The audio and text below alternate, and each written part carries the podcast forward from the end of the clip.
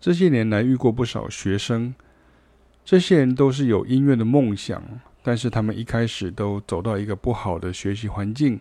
然后被教坏了，或是被话术宠坏了，所以他们经常都拿那种坏的、低的标准来问我们问题哦，或是以为我们也是用同样的标准在教的。这时候光是要将观念扭过来啊，就要花很多心力啊。偏偏就是这个环境呢，音乐的学习跟其他很多事情都很像，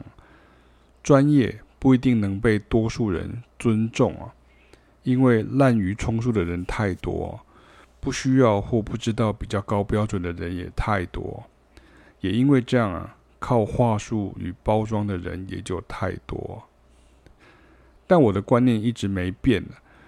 我不想浪费时间去证明谁的烂。我只想花时间呢，去凸显我的好。如果有心学习的人还无法接受呢，那就是缘分未到，或是缘分已尽了。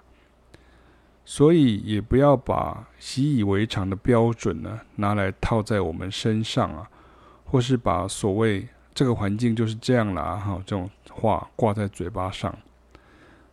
虽然没到无与伦比啊，但我们就是与众不同啊。你想用不同的方式亲近音乐，你想真的学到你想学的，那就来找我们学习，也要听老师的话，照老师的进度才能学好。